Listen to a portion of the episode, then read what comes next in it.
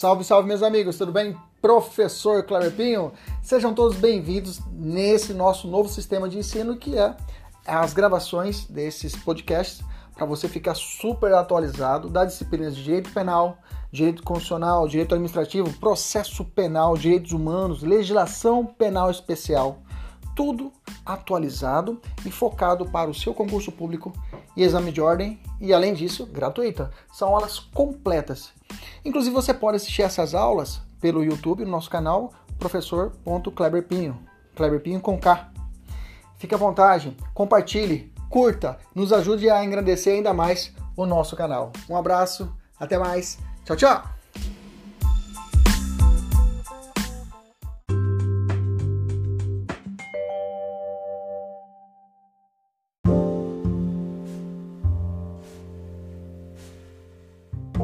Salve, salve, meus amigos. Professor Kleber Pinho, começando a nossa aula de hoje a respeito do direito empresarial. Eu, eu não começou um curso, né? Algumas disciplinas de direito empresarial. Se você está chegando aqui no nosso canal, seja bem-vindo. Se inscreva para que você seja é, é, acionado, seja lembrado. Ative o sininho, né, para que você seja notificado dos nossos próximos vídeos. Aqui você encontra vídeos atualizados para o seu concurso público e exame de ordem. Bacana? Hoje vamos trabalhar a parte de teoria geral é, de direito empresarial, a parte de empresário. Falou de direito empresarial, normalmente o aluno ele torce o beijo, né? Ah, a pessoa não gosta de direito empresarial, é uma matéria difícil, né? Às vezes é que você não analisa ela de uma forma carinhosa. Então, qual que é a minha proposta aqui? Qual que é a minha proposta, pessoal? É, é, é, é separar alguns pontos que você tem que saber para a prova. Que realmente direito empresarial não cai tudo, né? Não vai cair tudo, né? É, mas existem alguns pontos peculiares que o examinador ele cobra. E na matéria de hoje eu fiz uma grande pesquisa de, de questões Vão trabalhar empresário, empresa, empresário, estabelecimento e todos focados mais para o empresário individual, tá? A gente vai trabalhar ainda sociedade limitada, as outras nome da sociedade limitada, sociedade comodita simples, ainda não. Vou trabalhar só a parte o empresário individual mesmo hoje. A parte básica, o basic one, os primeiros passos para nós podermos avançar na matéria. Bacana? Então eu quero que você, você, se você não é o nosso assinante, se você não é nosso aluno da mentoria, pegue o seu artigo 966 do Código Penal. Vamos lá? Pessoal, não esquece. Isso, vamos lá. Não esquece de deixar o seu like aí pra gente poder. O algoritmo do YouTube entender que essa matéria é bacana e repassar para mais alunos. Vamos lá. Pega a sua caneta. Vamos marcar o código. Né? Alguns alunos falam, professor, quais são os principais artigos? Gente, aqui na aula a gente faz isso, viu? A gente separa os artigos, né? Se eu estou lendo para você os artigos aqui, que eu, é porque é importante, é que a gente aplica o nosso método invertido, né? Nós temos na nossa, nossa mentoria, onde a gente primeiro analisa as questões para depois ir para a teoria. Eu não abro um livro aqui de direito empresarial e estou lendo com você livro de direito. Não, nada a ver. Na verdade, eu olho as questões, traço o perfil e aí eu monto o material. Por isso que nós temos bastante, nós, a gente ganha tempo, porque a gente fica voando em teorias, às vezes as teorias são para o estudo, são essenciais para o estudo do direito, para o desenvolvimento acadêmico, mas para concurso não precisa. Bacana? Algumas teorias, não estou falando tudo. Beleza? Então vamos lá. Primeiro então vamos ler e vamos interpretar. O artigo 966 do Código, Código Civil fala assim: considera-se empresário. Beleza. Quem exerce profissionalmente a atividade econômica organizada para, para a produção ou circulação de bens ou de serviços.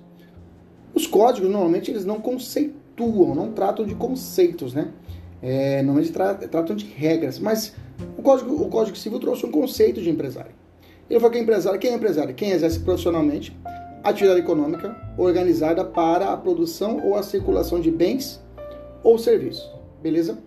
Te pergunto, primeira pergunta. O 966 disse que para ser empregado, para ser empresário, eu preciso estar registrado junto à minha à junta comercial? Eu preciso levar um cartório de registro de pessoas? Não. Então, para que, para que, para que você seja empresário, ou um empresário pelo conceito do, do 966, pelo conceito da lei, da lei civilista, você não precisa estar é, é, é, é, vinculado à junta comercial. Primeiro ponto é esse.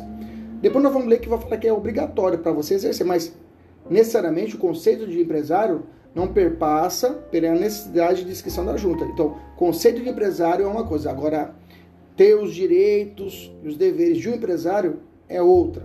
Bacana? Beleza? Primeiro ponto é esse importante. Parágrafo único eu, eu reputo muito importante. Olha o que fala parágrafo único. Não se considera empresário. Então vamos lá. Então, primeiro, primeira coisa, provinha boba, normalmente o examinador tira esse não. Ela fala que considera empresário. Não. Então, ele começa com uma negativa. Então, tem que grifar essa negativa. Grifa esse não. Não se considera empresário quem exerce. Deixa eu ver meu áudio aqui, tá tudo ok? Isso. Quem exerce é, profissão intelectual de natureza científica, literária ou artística, ainda com concurso de auxiliares ou colaboradores. Vírgula. Em vermelho, destaco. Salvo se o exercício da profissão constituir o elemento da empresa. Kleber Pinho é empresário. Eu sou considerado empresário. Por quê? Eu realizo uma atividade intelectual? Sim ou não? Sim, a mentoria é uma atividade intelectual. Se você fosse ler só a primeira parte do parágrafo único, Kleber Pinho não seria empresário. Mas a parte final ele fala assim: olha, se o exercício da profissão constituir elemento da empresa, o elemento da minha empresa é a educação, é a mentoria. Então, por esse conceito, por essa exceçãozinha no parágrafo único, eu sou considerado empresário. Por quê?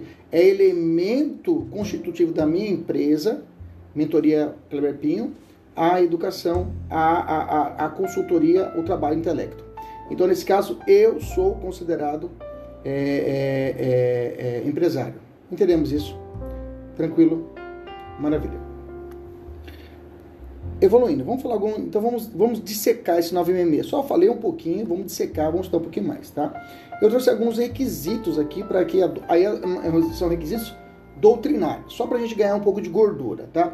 Mas se você manjar do 966 de ponta a ponta, você já tira muitas questões de, de, de bandeja. Olha só, os requisitos que eu trouxe para você da doutrina falam assim: Primeiro, profissionalismo. A atividade desenvolvida deve ser exercida de forma habitual e não de forma esporádica ou eventualmente. Um pedreiro, professor, é empresário? Um pedreiro, ele, ah, hoje ele faz um bico aqui, amanhã ele faz outro bico ali, ele realiza. Um, considerado empresário, ele não vai ser. Ele pode ser considerado é, é um autônomo, um trabalhador autônomo. Bacana? Ele é chefe de si mesmo. Tá? Ele não, não tem vínculo trabalhista, por exemplo, com uma, uma, uma com uma, uma, uma, pessoa que pediu para ele fazer uma churrasqueira. Ele é considerado autônomo, né? Já fazendo uma pequena diferença que, sei lá, o direito do trabalho, tá? Qual a diferença de autônomo para profissional liberal? Fácil, viu, gente? Profissional liberal é aquele que tem uma lei regulamentadora da sua profissão. Advogado é profissional liberal porque existe uma norma que regulamenta a nossa profissão. Bacana? O autônomo é aquele que não tem uma, uma lei que regulamente a sua profissão. Por exemplo, o Uber. Posso dizer que o Uber seria autônomo. Beleza? Tranquilo. Maravilha. Inciso, então, primeiro requisito, profissionalismo para ser empresário. Segundo, atividade econômica. É, atividade econômica quer dizer criar riquezas, né? As atividades seriam de finalidade lucrativa, né? É, atividades sem fim lucrativo, como é o caso de associação, fundações, não são consideradas empresas, né? Não são consideradas empresárias. Então, se eu tenho uma, uma instituição que faz trabalho caritativo, né? Um trabalho caritativo que realiza arrecada alimentos, parará, isso não é considerado empresa, não é considerado empresário. Bacana? Beleza? Então, tem que ter lucro, din-din, capital, dinheiro, money, faz-me rir para ser considerado empresário. Beleza? Tranquilo? Letra C, organização. Realmente, para ser empresário, para ser considerado um empresário, uma empresa tem que ter uma organização. O que, que é? Essa reunião dos fatores de produção, como matéria-prima, mão de obra, tecnologia, capital, é, é, é, capital, commodities. Ausente isso, ausente. Oh, meu, minha, lapela está levantada, passando Batman aqui, ninguém me falou nada. Aí. Ah, gente, por favor. Tava igual o Batman aqui. Ninguém falou nada, só curtindo a minha cara. Eu acho que deu até print e botaram no YouTube para me sacanear, né? Deve ter sido a a Laís e a Delma tiraram o print e colocaram no. Não me sacanearam. Não me falaram que estava levantado na lapela, parecendo um Batman. Ok? Então a organização é um dos requisitos para ser empresário.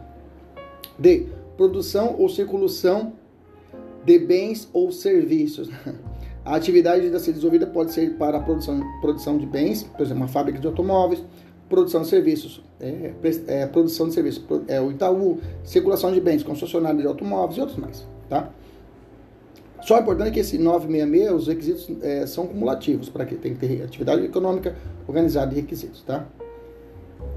Um exemplo, a clínica para atender, para deixar bem claro a respeito desse parágrafo único, né? Uma clínica para atender melhor, vou ler para você um exemplo que eu coloquei no material pessoal da mentoria. Olha só.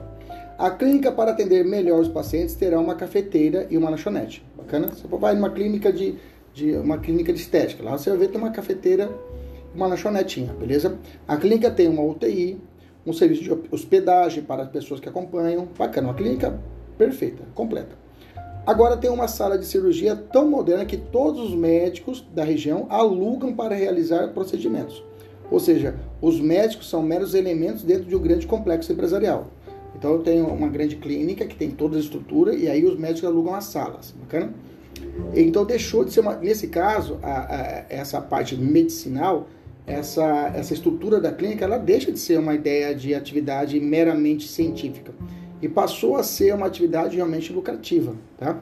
Então, um, então um exemplo desse, desse de, que, que é incutido em prova, que, uma, uma, é de, que é uma atividade intelectual, digamos assim, uma atividade científica que é a medicina, que dissocia da ideia dissocia da ideia de meramente atividade é, é, é, científica e vira uma empresa, é esse exemplo de uma grande, um grande complexo. Ah, você vai no hospital aqui em Cuiabá, tem um hospital aqui perto de casa, você vai lá, lá tem toda a estrutura, tem a sala para os médicos, você vê ali, tem a parte de pilates, dentro da academia tem até a parte de, de uma lanchonete, tem boutique lá, algumas, algumas de maternidade, tem até boutique para criança. Então vê que é um grande complexo. Percebe que sai desse, dessa característica de mera ciência para uma questão empresarial. Bacana? Alguns exemplos de prova que não são empresários: médico, dentista, advogado, contador, escritor, agricultor não inscrito, viu? Vou falar agora a respeito do agricultor não inscrito, cooperativa, artistas, ONGs, tudo isso são exemplos de, de, de, de profissionais que não são empresários. O professor também entraria aqui, mas por exemplo, como eu disse, a minha mentoria, como para elemento da minha empresa, é a atividade profissional, o exercício profissional constitui elemento da empresa, essa profissão minha, essa, essa, essa, ideia, eu tenho a ideia, eu tenho a característica de que eu, por exemplo, característica, sou, tenho uma característica de empresário. Bacana? Beleza? Então, vencemos esse primeiro ponto. Nós vamos fazer exercício, fica tranquilo, vamos fazer exercício lá embaixo para a gente poder fortalecer isso. Um ponto também que é muito comum em prova, mas muito comum em prova, é a respeito do incapaz, tá? Incapaz. Vamos lá. Você sabe que existe uma, uma, uma, uma divisão doutrinária de incapaz. Absoluto, incapaz e relativo. Nós sabemos que o único incapaz absoluto no, é, na nossa legislação é o menor de 16 anos, uma capacidade temporal, de idade, menor de 16 anos. Não existe mais o doente mental, não. Tudo é considerado é incapaz de forma relativa. Só o menor de 16 anos é o único incapaz absoluto que nós temos na nossa legislação. Bacana? Beleza? Isso pela, pela mudança, da evolução da nossa legislação. Até esse dia está assistindo a, a Paralimpíadas, né? Que nesse contexto que é, é, é, é essa... Eu, eu vi os discursos, né? Os comentaristas, essa ideia de que a inclusão é importante, é importante que na verdade não é a pessoa que é deficiente, que é deficiente é o ambiente. A Convenção, a Convenção Internacional de Proteção à Pessoa com Deficiência fala isso, trata disso. Fala que na verdade não é a pessoa que ela é deficiente, é o Estado que é deficiente para não acolher aquela pessoa de forma correta. Eu até falei para minha esposa, pô, seria legal se tivesse então uma, se fosse uma visão integradora, é, correta, o certo era termos uma Olimpíada única, né? Olimpíadas para competição, tanto para a pessoa que tem a, a, pessoa que tem a deficiência e a pessoa tida como normal, digamos assim. Seria, ba seria bacana, uma Olimpíada única, né? E acho que isso seria a, a, completude dessa universalidade. Mas tá bom, volta para cá. O que é importante você. Eu já te dei um artigo que é o 966 que cai em prova. E principalmente o parágrafo único que você já grifou. Outro artigo que realmente cai em prova, cai muito em prova. Olha para mim aqui, olha para mim, olha para mim cai muito em prova é o artigo 974. Pode grifar no seu material, o pessoal da mentoria, nós vamos ler juntos o artigo, tá? 974. É muito cobrado em prova, muito. O pessoal fala, professor, Cara, o professor tá fazendo uma prova lá, caiu o que o senhor falou. Gente, eu só faço trabalho sujo. O que é o trabalho sujo? Eu vou lá, resolvo todas as provas e trago para você os artigos. Só faço isso. É o que cai, entendeu? Existe um padrão, você tem que aprender isso, tem que aprender a estudar de forma inteligente. Existe um padrão determinado por cada banca. Entendeu? Existe um padrão. E o padrão se prende a alguns artigos de lei. Então, você tem que dominar esses artigos chaves. Estou te dando para você hoje, vários artigos.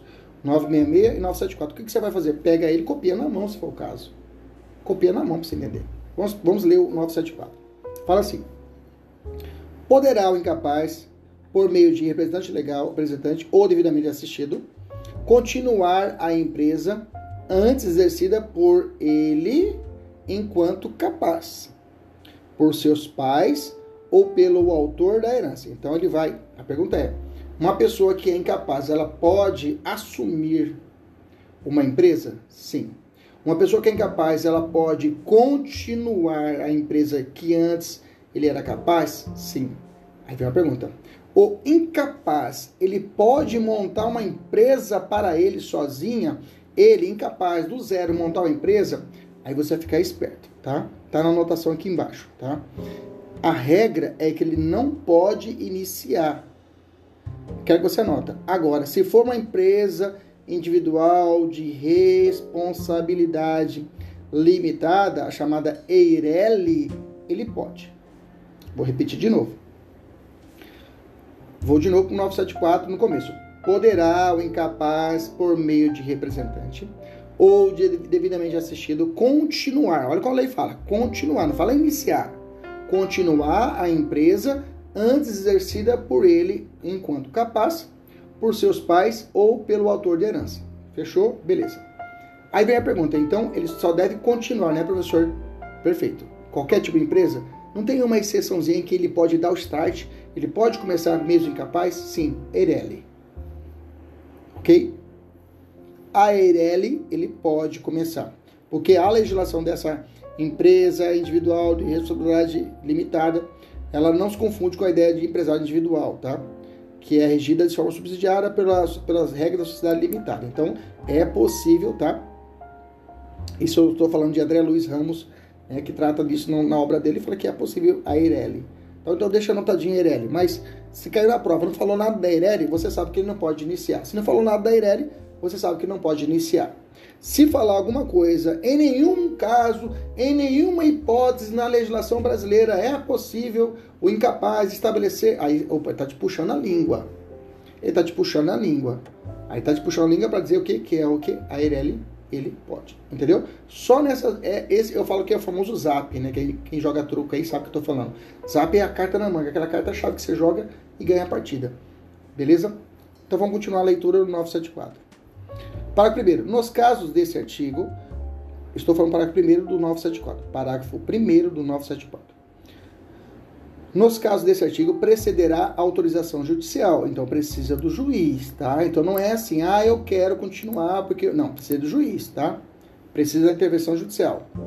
Após exame da circunstância e dos riscos da empresa, bem como da conveniência em continuá-la, podendo a autorização ser revogada pelo juiz ouvido os pais, tutores ou representantes legais, do menor ou do interdito, sem prejuízo dos direitos adquiridos a terceiro. Então, grifa só essa parte final, sem prejuízo dos direitos adquiridos a terceiro. Então, tá, vamos lá. Quem autoriza que o incapaz assuma? Quem autoriza que o incapaz assuma? Obrigado, vamos lá. Quem autoriza que o incapaz assuma? Juiz. O juiz pode falar assim: olha, não vai dar certo não vai virar. Se você entrar ali, mesmo com o representante, vai dar, vai dar, vai dar merda, não vai dar certo. Ele, mas o juiz não pode fazer isso de ofício, tem que ser provocado. O ofício quer dizer, ele não pode tomar essa decisão sozinho. Chega aos pais, fala, ó, oh, excelência, ele quer continuar, mas ele não tem condição, para Aí o juiz pode determinar que não ocorra essa, essa continuidade sem prejuízo, por exemplo, dos credores da empresa. Ele está devendo a empresa, ter que pagar os caras. Então apaga os caras aí, resolve, mas continuar a empresa não vai ter como. Bacana. Beleza? Parágrafo segundo. Não ficam sujeitos aos, ao resultado da empresa. Esse aqui é bacana. Os bens que o incapaz, grifa, já possuía ao tempo da sucessão. ou da interdição, desde que estranhos ao acervo dela, daquela. Devendo tais fatos constar de alvará que conceder a autorização. Então tá bom. Então quer dizer que os bens particulares do cara, do incapaz, que aí o pai dele faleceu, aí o incapaz é um menor de 14 anos, ele pode assumir? Vai pedir para o juiz, pode. Digamos que esse menino já tem ali uma propriedade já, digamos, algumas bens de herança que ele já tem. Alguma hipótese, algum bem, digamos, já de efeitos de condição suspensiva, enfim. E tem a representação dos pais, enfim. Beleza? A situação é, se der um bode na empresa, pode desconsiderar a personalidade dele e buscar esses bens particulares deles que existia antes na empresa, antes, ou antes dele ficar incapaz? Não. Ok? Não. Desde que esses bens sejam, a lei fala, estranhos. Ou seja, sejam outros. Ah, ele ganhou a fazenda numa herança. Não tem nada a ver com o que ganhou na, na, na da, da, da empresa, digamos assim. Se é estranho, fica para ele. Não posso fazer desconsideração da personalidade jurídica. A empresa está devendo, eu desconsidero a personalidade jurídica desse empresário incapaz e atacar os bens particulares deles. Não pode. Só se esses bens forem idênticos, for, for frutos do que ele conseguiu ganhar na, na, na, na empresa e começou a comprar carro. O cara começou a ganhar dinheiro, o, o incapaz ganhou dinheiro e começou a comprar, comprou uma fazenda. Opa, aí não é estranho. Aí tem a ver diretamente com a atividade empresarial dele. Nesse caso, pode ser feita, por exemplo, a desconsideração da personalidade jurídica, que nós já estudamos, tem vídeo aqui, e buscar diretamente os bens dele. Bacana. Beleza. Tranquilo. Mas lembre-se, a lei fala, devendo tais fatos constar do alvará, ou seja, quando o juiz determinar alvará, quando o juiz autorizar, pode utilizar, ele vai falar assim, olha, o incapaz, Zé das Couves, tem uma fazenda, tem um carro, tem não sei o que, tem uma casa, tem, uma, tem um imóvel, tem um apartamento. Esses bens são acervo dele, adquiridos antes da assumir essa empresa e são diferentes, são estranhos. Então, nesse alvará, vai ser um checklist. Para que o futuro credor, ó, peraí, eu quero receber. Deixa eu ver ali o que o alvará. Ah, não, peraí, esse bem aqui era antigo. Era dele, não posso mexer. Bacana? Então, esse alvará estabelecido pelo juiz vai trazer o que? Essa listinha de bens que eu não posso mexer. O credor não pode mexer porque é dele antes do acervo e são estranhos à empresa. Beleza? Continuando. Parágrafo terceiro. Grifa o alvará, gente. Grifa no alvará. Fará constar do alvará. É alvará porque o juiz que autoriza. Nós já falamos lá atrás. Já vimos isso lá atrás. Parágrafo terceiro. O registro público de empresas mercantis a cargo das juntas comerciais deverá registrar contratos ou alterações contratuais de sociedade que envolva sócio incapaz, desde que atingido de forma conjunta os seguintes pressupostos. Então tá, eu peguei o alvará, então eu tenho que fazer essa alteração lá na junta comercial. O registro público de empresas mercantis a cargo das juntas comerciais, aqui no Mato Grosso, é Jusemate. Vou lá e falo, olha, vou fazer uma alteração contratual porque agora eu sou incapaz Estou assumindo aquela empresa. Só que nessa, nessa anotação, quando eu for fazer essa juntada, quando eu for diretamente a, just, a, a Justemate, existem alguns requisitos que estão estabelecidos na lei. Fala o seguinte: primeira coisa, olha lá. E o, os seguintes pressupostos que tem que estar ali junto. Ó. Primeiro, o sócio incapaz não pode exercer a administração da sociedade. Grifa aí.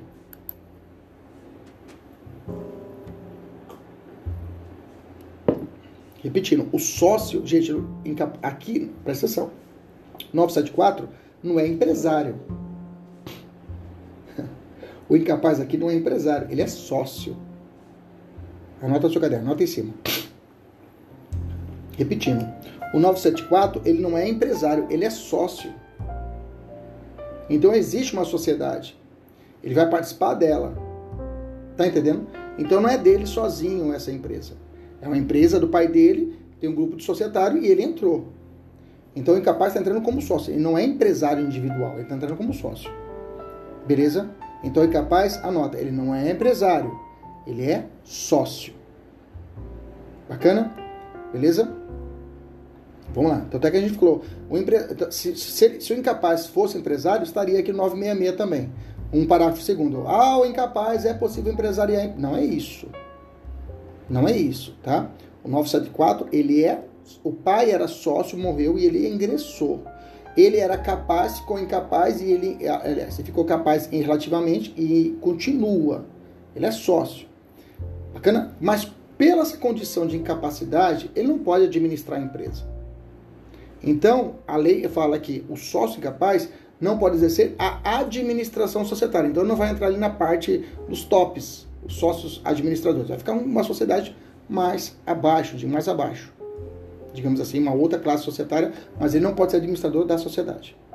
Beleza? Essa é a primeira condição.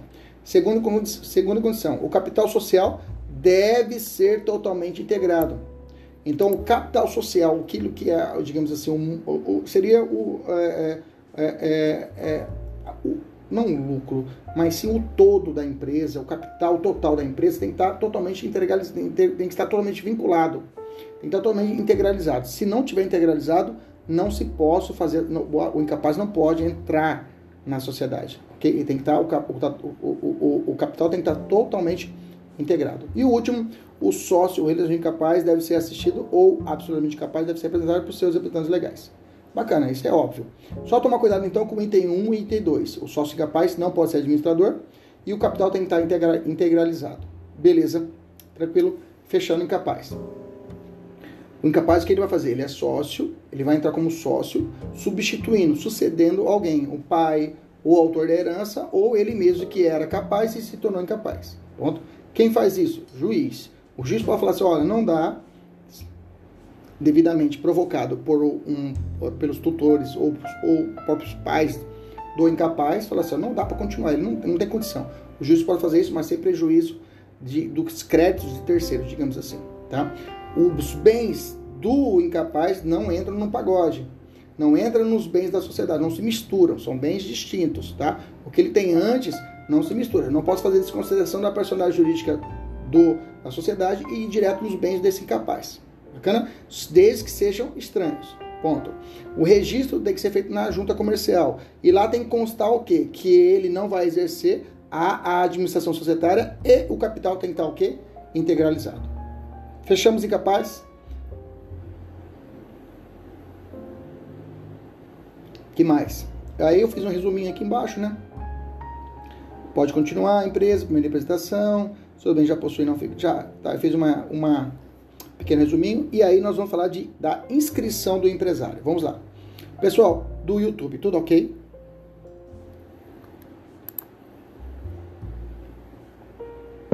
Até aqui esses dois pontos tranquilos, tranqu, tranquilos, tranquilo. Diz para mim um ok aí. O som tá, tá bacana, o áudio tá bacana a iluminação tá boa, e dá um feedback. Beleza? Tá tranquilo? Tem gente que vai fazer prova agora domingo, né? Mas vamos lá. Beleza, vamos lá então. 967, vamos pro 967 agora, vamos lá. Pega o 967. Pessoal que está acompanhando pela internet, pelo YouTube e pessoal da mentoria pega o artigo 967 que está no seu material que mandei para você.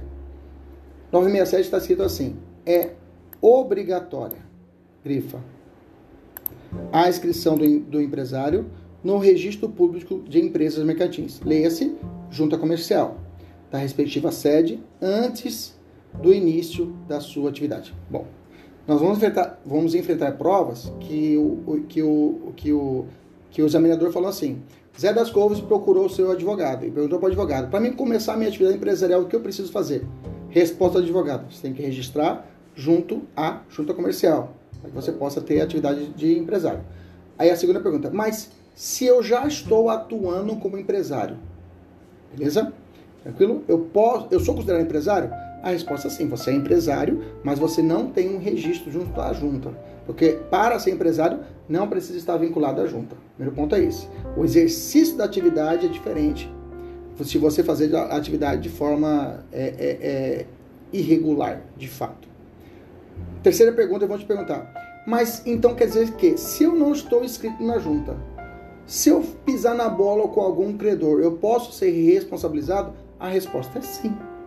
Os seus atos são válidos e além disso, você pode ser responsabilizado pelos seus atos. Bacana? Tranquilo? Então vamos lá.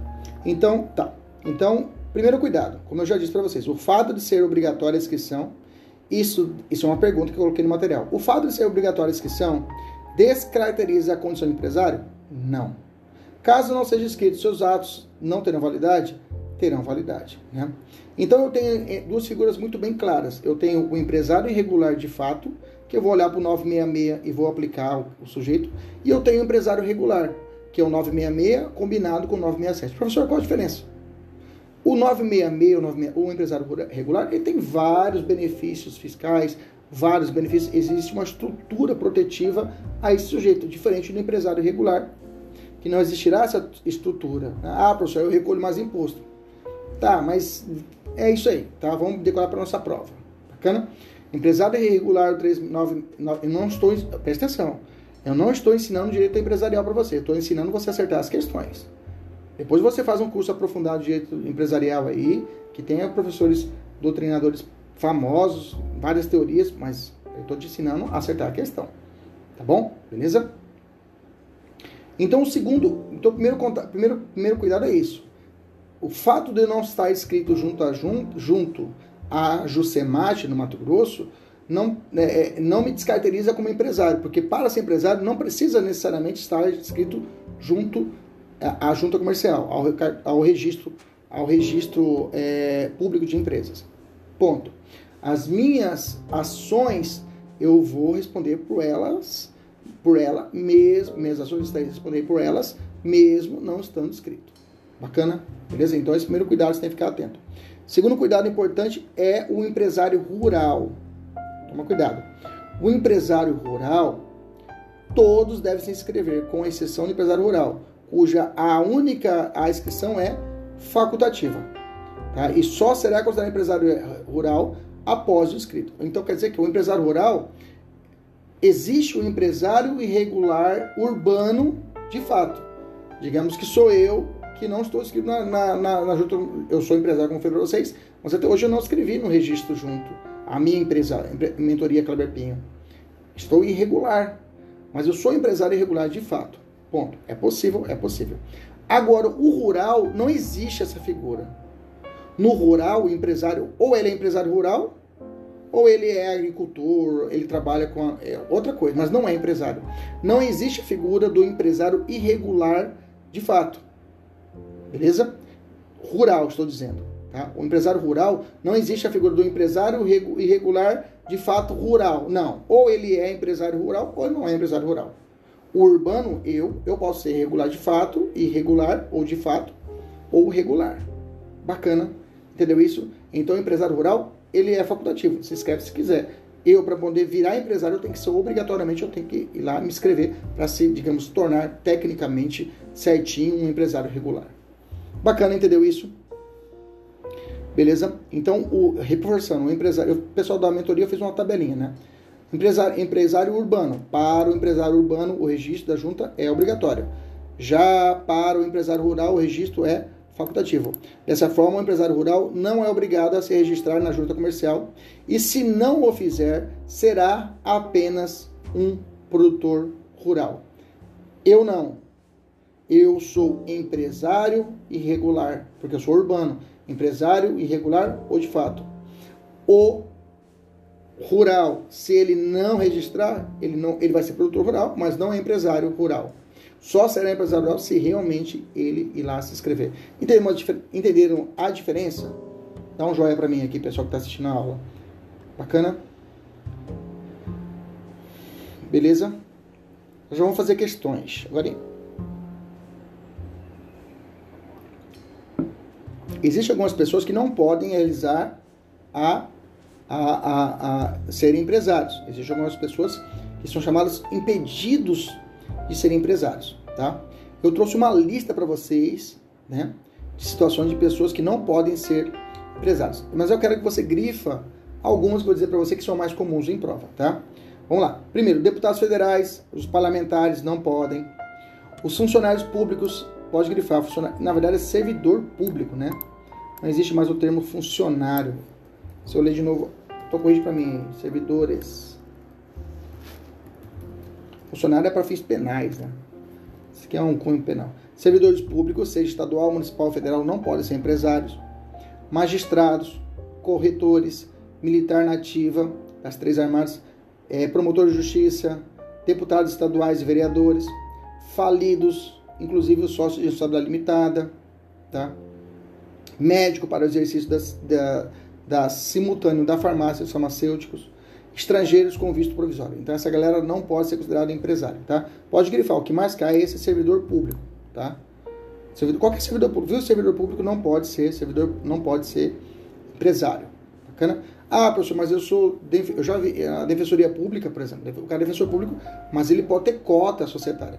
Cota societária é uma coisa, é diferente de ser empresário, lembra disso. Ter cota de sociedade e não ser administrador é uma coisa, é permitido para várias carreiras. O que o cara não pode ser é empresário. Então, o defensor público, por exemplo, não pode abrir uma empresa, uma pessoa jurídica, abrir uma, uma empresa dele. É, cursinho preparatórios do defensor público tal, cursinho preparatório do promotor tal. Não pode ter uma pessoa, não pode ter uma vinculada a uma empresa junto à Jusemate, ele não pode ser considerado empresário inscrito junto à Jusemate. Ele pode ser cotista, como tem vários professores aí que são cotistas, né? Fazem parte da cota. Ele é sócio, é, é, mas não faz parte da diretoria, mas está ali no pagode. É permitido. Bacana? 975 fala assim.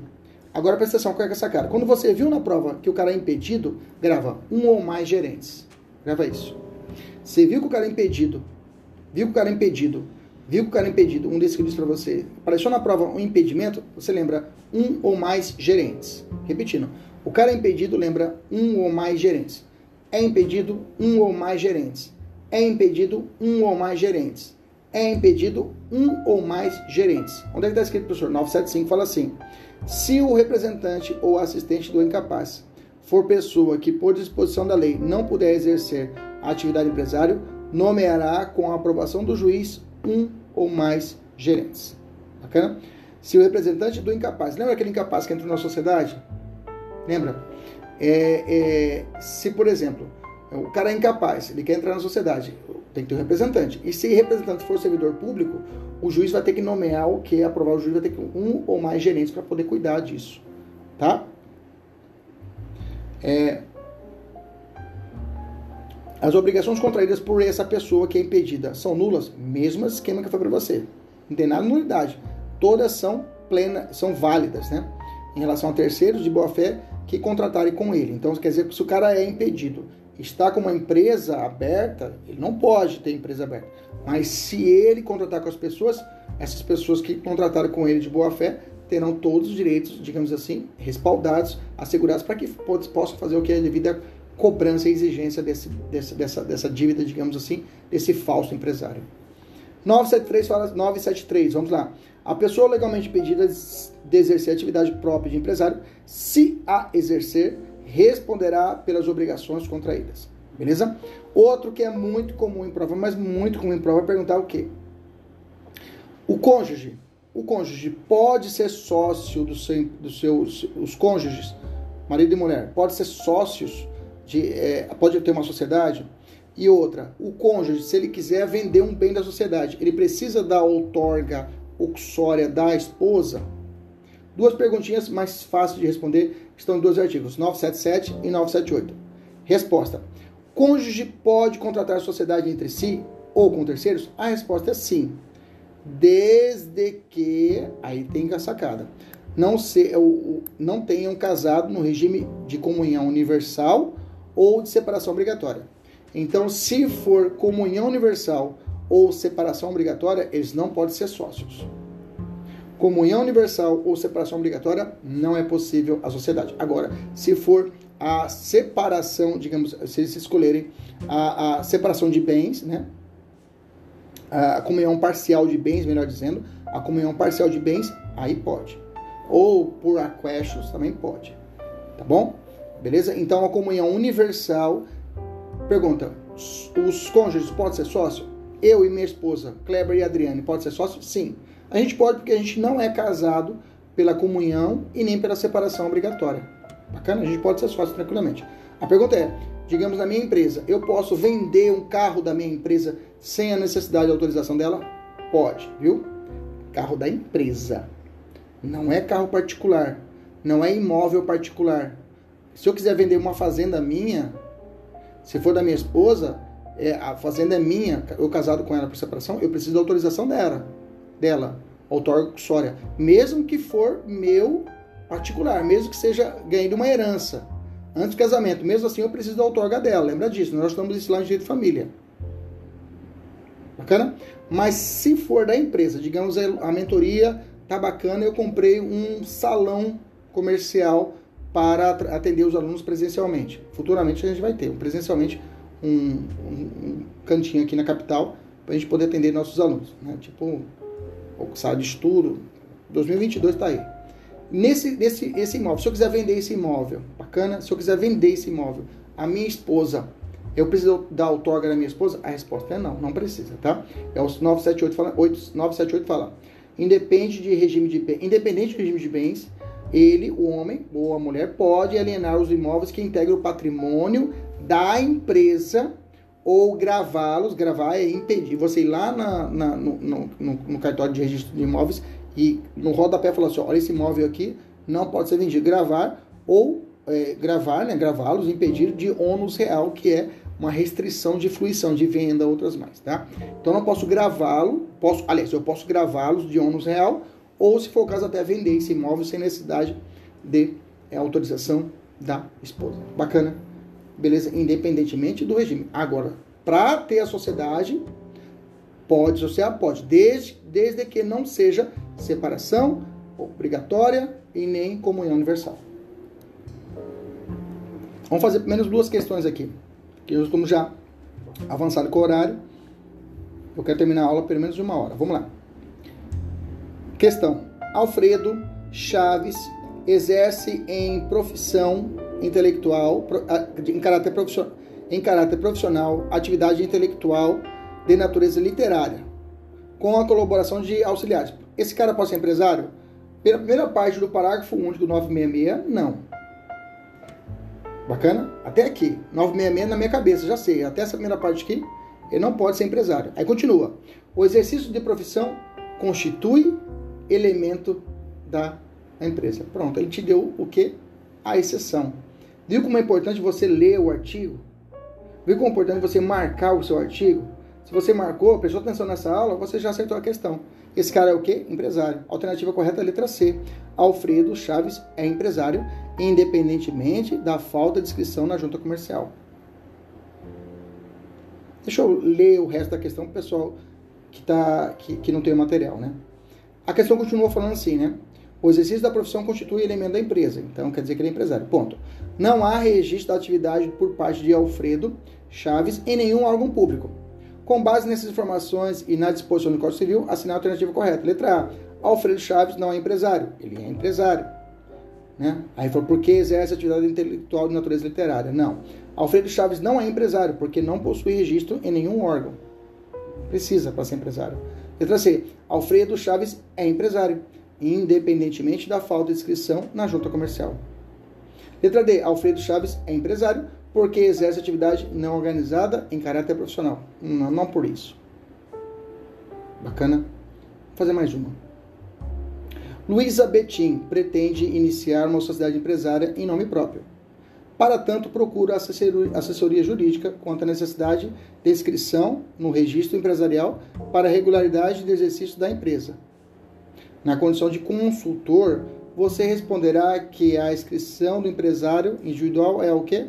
Obrigatória.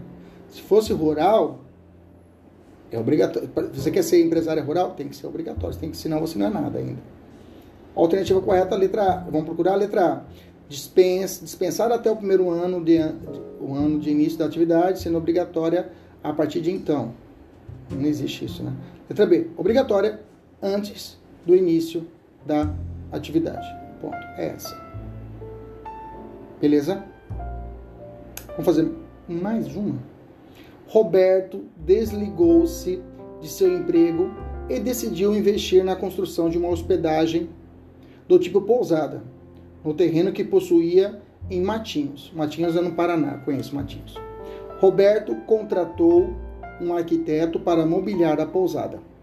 Fez curso de hotelaria e, com os ensinamentos recebidos, contratou empregados e os treinou. Ele também contratou um desenvolvedor de sites de internet e um profissional de marketing para divulgar sua pousada. Vixe, o cara está investindo. Desde então, Roberto dedica-se exclusivamente à pousada e os resultados são promissores. A pousada está sempre cheia de hóspedes, renovando suas estratégias de fidelização. Em breve será ampliada em sua capacidade. Considerando a descrição da atividade econômica explorada por Roberto, assine a alternativa correta. Letra A. A atividade não pode ser considerada empresa, em razão da falta de profissionalismo do seu titular. Letra B. A atividade não pode ser considerada empresa, em razão da prestação de serviços não de um ato de empresa. Letra C. A atividade pode ser considerada empresa, mas seu titular somente será empresário a partir do registro da junta.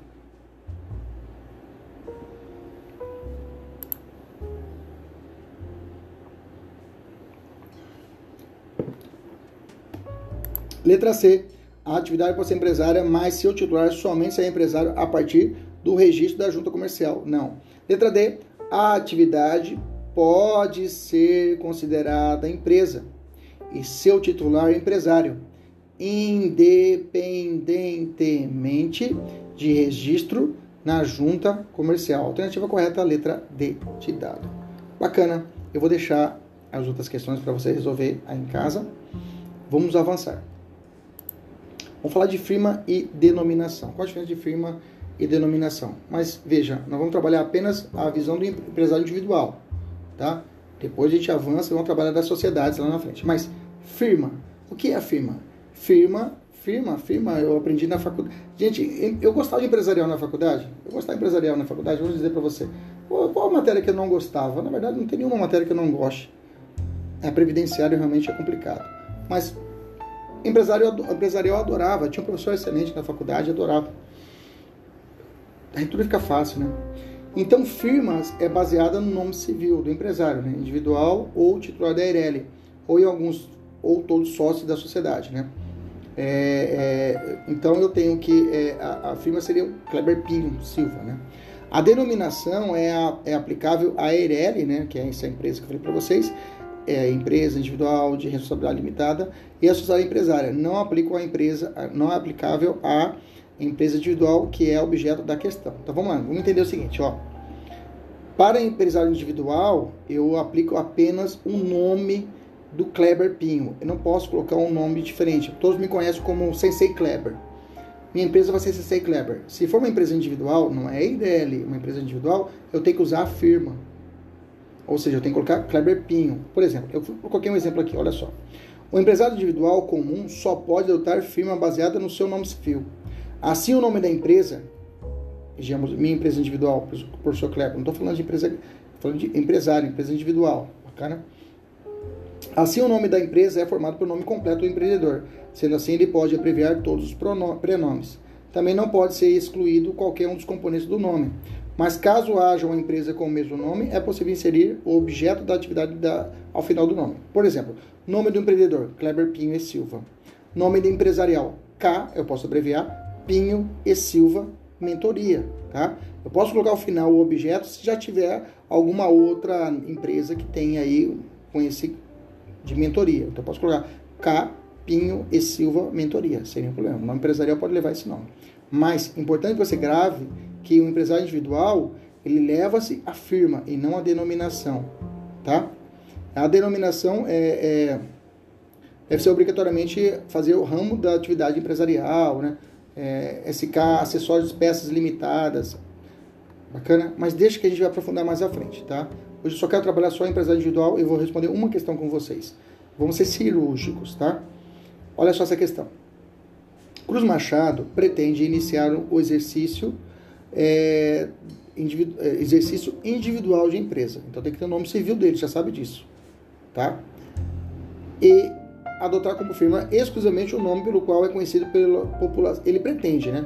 Ele quer que o nome da empresa seja Monsenhor, tá? Mas o nome dele é Cruz Machado. Pode, professor? Posso colocar o um apelido, digamos, não.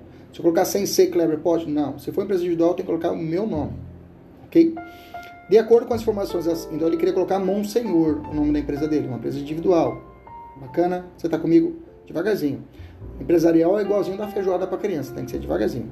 De acordo com as informações acima e as regras legais de formação de nome empresarial para empresário individual, assinar a alternativa correta. Letra A. A pretensão de Cruz Machado é possível, pois o empresário individual. Não, está errado. A pretensão de Cruz Machado não é possível, pois o empresário individual deve adotar denominação indicativa do objeto social, uma espécie de empresarial. Não. A pretensão de Cruz Machado não é possível, pois o empresário individual opera sob firma constituída por seu nome completo ou abreviado. Eu posso colocar o objeto da empresa? Pode, se tiver alguma idêntica, mas não é o caso. Beleza? Tranquilo, letra C, alternativa correta. Bacana. Vamos lá. Bom, de toda parte da matéria, o que eu reputo mais importante na aula de hoje é o trespasse. Vamos lá, eu já vi que eu vou ter que. Eu vou, a gente vai, vai, eu vou ultrapassar um pouquinho o horário, mas vamos lá. Trespasse. O que, que é o trespasse? Vamos ler os artigos. Vamos lá. Artigo 1143. Vamos lá? 1143. Pegou? Vamos lá então. Primeiro, 1143. 1143. Pode o estabelecimento, grifa, não falei empresa, não falei ponto comercial, falei estabelecimento. Ser objeto unitário de direitos e de negócios jurídicos, translativos, passarem, repassar a outrem, ou constitutivos, criação, que sejam compatíveis com a sua natureza. Então eu posso vender a tradução o meu estabelecimento. Bacana? Beleza. 1144, fala assim: o contrato que tenha por objeto a alienação, ou seja, a venda. O exemplo, a alienação é muito mais que isso, mas a alienação é a venda. O usufruto, o arrendamento do estabelecimento só produzirá efeitos quanto a terceiros depois de averbado à margem da inscrição do empresário ou da sociedade empresária no registro público mercantil e, olha o conectivo, e publicação na imprensa oficial. Bacana? Então vamos lá. Então, digamos que eu tenho um estabelecimento, um açougue. Alguém quer comprar de mim esse açougue. Beleza? Quer comprar? Quer, não quero mais ficar. Ou vamos fazer o seguinte: arrenda ele, vou te arrendar. Você vai ficar com ele por prazo de 5 anos. Eu vou, vou tirar uma, meu período sabático, eu vou para a Indonésia, vou meditar um pouquinho, e você fica com ele pelo período de 5 anos. Pode ser? Pode ser. A gente, nós, nessa questão, nós vamos, eu vou ter que ir até, vamos ter que até o cartório e lá no rodapé, na margem de descrição, se da minha, eu, ou, eu como empresário, ou da minha empresa, da sociedade empresária, e lá escrever, olha, esse bem está sendo arrendado para Zé das Couves pelo período de 5 anos. Eu tenho que fazer isso. Registrar. Depois de registrar, eu tenho que dar, bem que o registro é eficácia erga omnes, mas a lei fala que eu tenho que publicar isso na imprensa oficial da publicidade de forma ostensiva mesmo, para que todos saibam, até os meus devedores, que ali está sendo agora administrado pelo Zé das Couves e não pelo Kleber. Bacana? Beleza? Já lanço uma observação. Na Eireli não precisa a publicação na imprensa oficial, tá? Pode notar, a Eireli não precisa essa publicação na imprensa oficial, só o registro. Mas tirando a Eireli, que é mais comum em prova, registro e publicação. Beleza? Até coloquei um exemplo. Anacleto quer vender o seu estabelecimento para Juarez, mas essa venda só terá efeito a terceiros depois de averbado na inscrição do empresário ou sociedade, mas tudo será publicado na imprensa oficial. 1114 já foi. 1144. 1145, vamos grifando. Se o alienante, ou seja, eu que estou vendendo, não restar bens, olha só, eu quero vender meu açougue para me tirar o meu período sabático, tá? Só que não restam bens suficientes para pagar, para solver o seu passivo. Ou seja, eu tenho um débito de quase que um milhão de reais. Eu tenho débito de um milhão de reais e eu quero passar para frente esse estabelecimento e ir para a Indonésia. Pode? Não pode? Olha, olha o que o 1145 fala. 1145 fala. Se eu, Kleber Pinho, não tenho bem suficiente, já torrei tudo, já queimou tudo, estou quebrado. Eu quero passar à frente, tá? Se não restar bem suficiente para sofrer, sofrer pagar o meu passivo, a eficácia da venda desse, da meu, do meu açougue ou, ou arrendamento depende do pagamento de todos os credores. Primeiro ponto é esse. Então quer dizer que eu vou chamar todos. Olha, estou devendo um milhão aí, Zé. Zé das Couves, eu te, quero vender para você. Mas a lei fala, a primeira parte, que eu tenho que. Depende de eu pagar todo mundo. Beleza? Toma aqui, toma aqui, toma aqui, toma aqui, paguei. Pronto. Pagou? Posso vender? Pode. Essa é a primeira opção. Mas eu não tenho dinheiro. Quero passar para frente o açougue e eu não tenho dinheiro para pagar todo mundo. A lei dá uma opção. Fala, ou o consentimento destes, dos meus devedores, de modo expresso ou tácito, está modo expresso no prazo de 30 dias. Grifa o prazo de 30 dias.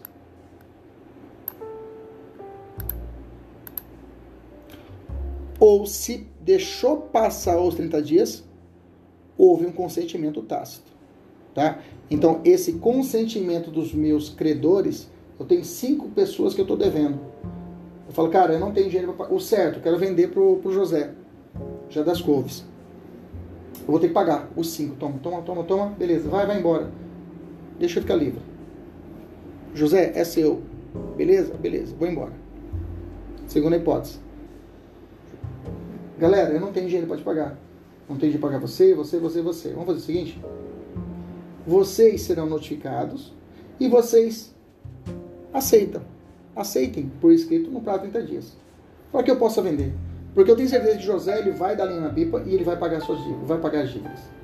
Pode ser? Ele vai assumir essas dívidas. Ele pode assumir. Vou explicar para você agora é isso aí. Bacana. Beleza? Tranquilo?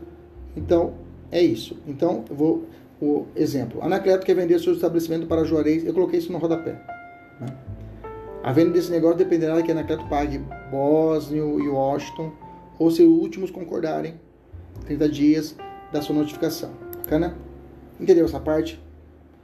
Então, se a prova falar que ele está quebrado, o vendedor está quebrado, ele não pode vender o imóvel, ou aliás, o estabelecimento, enquanto não pagar, ou esses aí concordarem em 30 dias. Ou deixar passar 30 dias de forma tácita. Depois de notificados. Eu vou ter que notificar eles. Beleza. 11:46. O adquirente José das Couves responde pelos pagamentos dos débitos anteriores à transferência. Grifa. Vírgula. Desde que regularmente contabilizados. Continuando o devedor primário, eu, solidariamente obrigado pelo prazo de um ano.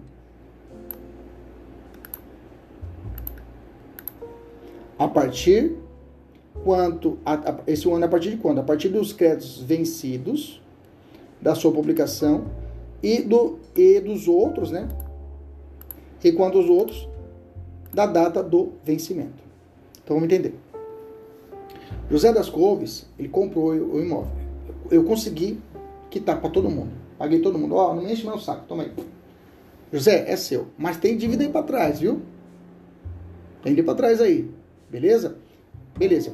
Então o adquirente do estabelecimento responde pelos créditos anteriores à transferência, inclusive trabalhistas. Anterior à anterior transferência, ele responde, tá? Desde que esteja regularmente contabilizado. Se não tiver, se eu não for um cara organizado e não tiver tudo certinho meus livros contábeis obrigatórios, não tiver regulamentado, tudo escrito as dívidas, não posso passar para ele as dívidas passadas. Eu só posso transferir para ele o que já tiver o que devidamente regulamentado. Aliás, contabilizado. Beleza? Tranquilo? Ainda assim, se ele assumir o açougue e não conseguir pagar as dívidas vencidas, ou que vencerem, ele começar a pelotear, não conseguir vender, não conseguir fazer nada, eu ainda fico solidário. Grifa a palavra solidário pelo prazo de um ano, eu fico obrigado, eu fico grudado nele por um ano e ainda fico, estou na Indonésia lá, mas um ano eu vou ficar com a cabeça desse tamanho, porque qualquer momento eu posso ser penhorado minhas contas. E aqui, a, aqui a dívida é solidária, não é subsidiária. Subsidiária seria utilizar o chamado benefício de ordem. Primeiro você vai nele, aí depois você vem em mim. Bacana, mas a lei não falou isso. Se eu vendi para ele, por um ano, vou ficar com a orelha em pé. E esse um ano vai ser relativo, né? Porque vai ter débito que é vencido que foi publicado e débitos que vão vencer. Então, quanto o débito, digamos que o débito venceu daqui de seis, vai vencer daqui de seis meses. A partir de um ano, a partir de quanto os outros, da data do vencimento, eu tenho um ano ainda. Então pode ser que esse um ano, não é a partir do momento que eu vendi um ano não. Pode ser que tenha um, um, um, um boleto que vai vencer lá no meio do próximo ano. A partir do vencimento dele não pagou, eu tenho um ano ainda que eu estou junto com o cara. Então esse um ano não é, cra, não é cravado. Vai depender o quê? Da publicação ou do vencimento. Bacana? Mas assim não, não cai muito na prova isso aí. Só vai te falar se é solidário ou se é subsidiário, você já sabe que é solidário. Bacana? E, e o período, vamos te perguntar, qual que é o período?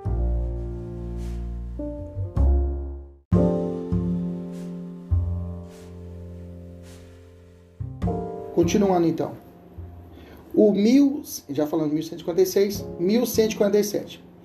Não havendo autorização expressa, grifa de novo, a palavrinha não, a negativa de início, grifa não. Não havendo autorização expressa, o alienante do estabelecimento não, olha o nome de novo, grifa, não pode fazer concorrência ao adquirente nos cinco anos subsequentes à transferência. Tá?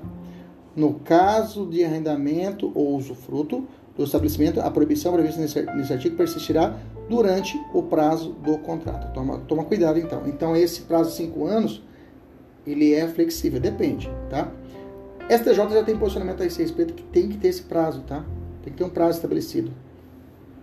E esse prazo pode ser menos, pode ser mais de 5 anos, tá? Mas esse é posicionamento do STJ. Elas vão ficar para a prova teste 5 anos, crava 5 anos. Só se o examinador perguntar, conforme o STJ, esse prazo de 5 anos pode ser flexível? Você vai dizer sim. Porque as partes podem ajustar um outro prazo. Só que essa autorização tem que ser o que, olha lá, expressa. Tem que estar ali no nosso contrato, falando expressamente que eu não posso.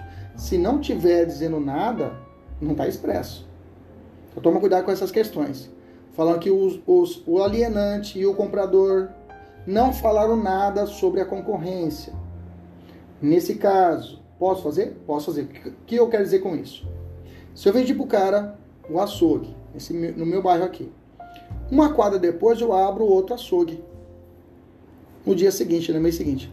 Veja, toda a concorrência, todo o meu, minha, minha, meu aviamento, todo o meu ponto comercial, tudo que eu vendi para o cara no meu estabelecimento, vai tudo para mim de novo.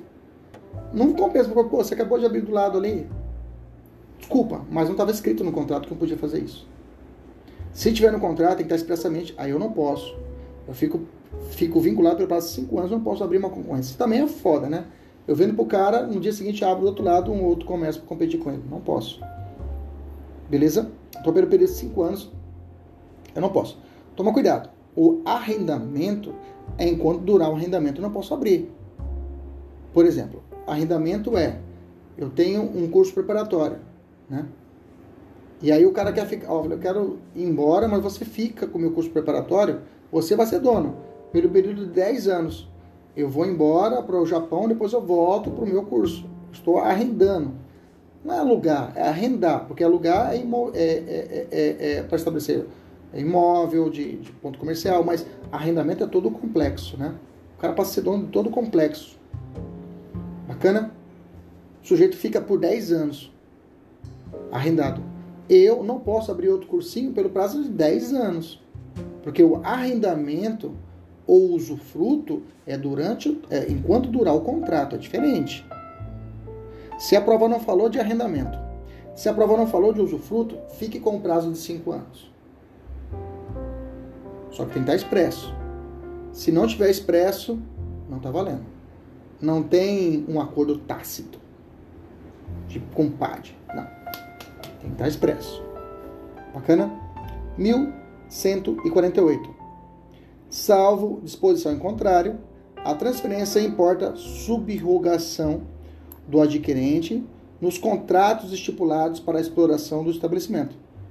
Ele fala a palavra subrogação, ou seja, ele assume, passa para ele os contratos que foram, digamos, eu compro carne do frigorífico tal, da fazenda tal. A partir do momento que ele arrendou, esses contratos são passados para ele. O José das Couves, ele vai tratar com essas empresas. Porque o meu contrato que eu tenho com a empresa de dois anos, a partir do momento que passei para ele, continua, é subrogado. Ele vai ter o contrato com a, o frigorífico tal pelo prazo de dois anos. Que subrogar é isso, é repassar para ele, aquele, aquele, aquele, repasso para ele aquele contrato, para que ele seja o que agora o tomador dessa, digamos, dessa, dessa, dessa de, é, seja uma das partes desse contrato. Isso que a lei fala, salvo disposição em contrário. Se não tivesse nada escrito ao contrário, tudo para quem eu contratava passa para ele agora, por José das Couves. A transferência importa a subrogação do adquirente nos contratos estipulados para a exploração do estabelecimento. Se não tiver caráter pessoal, grifa também se não tiver caráter pessoal. Caráter pessoal seria um trabalho personalíssimo que o cara realiza para mim. O cara é um contador especial, vai trabalhar, faz uma função especial que só ele faz, um trabalho, entendeu? Um, digamos assim, alguém, uma coisa que faz um trabalho personalíssimo. Aí realmente esse não é transferido. Podendo os terceiros, aí vem a outra parte. Podendo os terceiros rescindir o contrato no prazo, olha lá, de 90 dias. A contrário da publicação da transferência, se ocorrer justa causa. Então tem que ter uma justa causa, não é bagunçado. Ah, não quero mais vender para o Kleber. Aliás, vender para o José porque eu vendi só para o Kleber. Não, tem que ter uma justa causa. Ó, não vou vender para o José das Couves aí, porque tem, ele tem histórico aí que ele é mau pagador. Então eu não quero vender para ele. Isso quem fala o fazendeiro que vende o boi para ele poder já abatido vender no açougue dele, que era meu açougue. Entendeu? Essa vai nesse caso a responsabilidade do alienante, ou seja, a minha responsabilidade. Vamos entender. Então quer dizer que o sujeito que eu, eu quando eu tinha o meu açougue, eu comprava da fazenda três boi. O boi já vinha abatido, cortadinho, e eu botava para vender no meu açougue. Bacana? Eu tenho contrato com a Três Boi pelo período de dois anos. E lá tem a cláusula rescisória, se caso um das partes rescindir, tá lá. Bacana? Beleza? A partir do momento que eu vendi para o José, paguei quem tinha que pagar, vendi para o José das Covas, fui até o cartório, registrei, depois eu fiz a publicação oficial, os, o, o dono da fazenda, Três Boi, fala assim, Kleber, bacana, bacana, você vendeu para o José, né? Bacana, mas eu não quero vender para ele. Eu não quero vender para ele. Por quê? Porque esse cara é mau pagador. Justa causa. E eu sei que publicou ontem, eu tenho prazo de 90 dias. Tá certo? Cuidado você não confundir com o prazo de 30 dias que eu falei lá em cima, tá? 30 dias que eu falei a respeito é, se o alienante não estar bem suficientes é, ou consentimento dos consentimento para poder vender mesmo eu devendo aos outros. Cuidado com o prazo de 30 dias, aqui é 90 dias para o fornecedor ele rescindir o contrato com quem adquiriu o imóvel, quem adquiriu o estabelecimento. Bacana? Por justa causa. Só que nessa, nessa situação, o dono da fazenda fala, Kleber, estou rescindindo, não vou, não vou, tem 90 dias, 90 dias, eu vou rescindir o contrato, bacana, com o José, porque na verdade ele não é bom pagador, justa causa, e você, Kleber, tá me devendo agora. Porque nós já colocamos no contrato isso. Se uma das partes rescindir o contrato, e nesse caso é uma causa de rescisão contratual, mas eu estou dando uma justa causa, você me deve um dinheiro, você vai ter que pagar. Ele pode me cobrar? Pode. Estou repetindo. Vendi para José. Subroga automaticamente os, os contratos que eu tenho com o fornecedor de serviço para ele.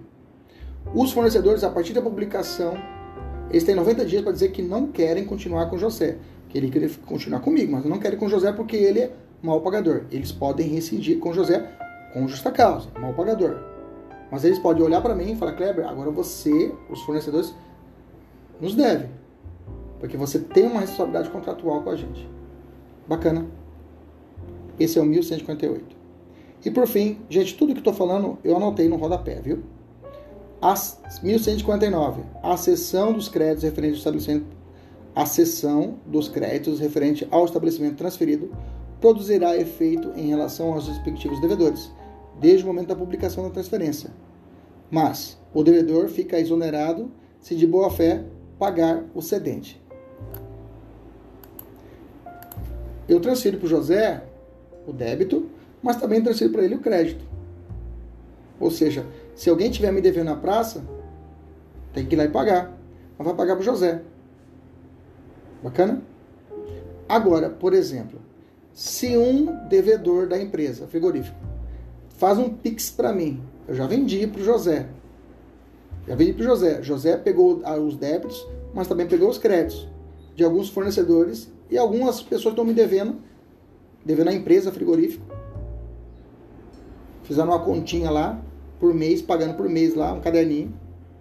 E uma dessas pessoas que comprou carne comigo um caderninho não ficou sabendo de publicação de edital nenhum. Não ficou sabendo que eu vendi para o José.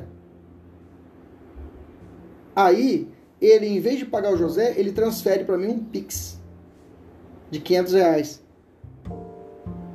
Da carne que ele comprou na época comigo. Ó, oh, Kleber, desculpa aí, demorei um ano para poder pagar você, mas tá aqui, um Pix aqui da carne que eu comprei de você lá. Comprei de você seis meses, tá aqui o dinheiro da carne. Ele transfere para mim o dinheiro. Eu falo, ô cara, quem tá. Eu já vendi, já, já vendi aquele bem lá. É o José que tá lá. O cara que me transferiu, Kleber, desculpa, mas. Eu tô de boa fé. Eu não vou pagar de novo. É isso mesmo. Então esse cara que pagou de boa fé e não sabia que houve a transferência, ele está exonerado. Aí se José fala assim, ei, me paga, eu falo, não, vai falar com o Kleber lá que eu já paguei ele. Beleza? Bacana. Maravilha. Gente, eu coloquei umas observações aqui embaixo, mas contei uma tabelinha de, de, de prazos, tá? Será cinco anos, não havendo autorização expressa, o alienante do estabelecimento não pode fazer concorrência com o outro.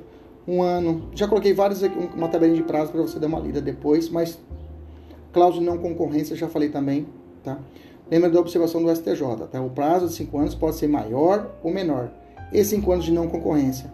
O STJ já entendeu isso. Tá bom? Beleza? Só vou, dar, vou deixar as questões para você fazer, tá? Faça as questões.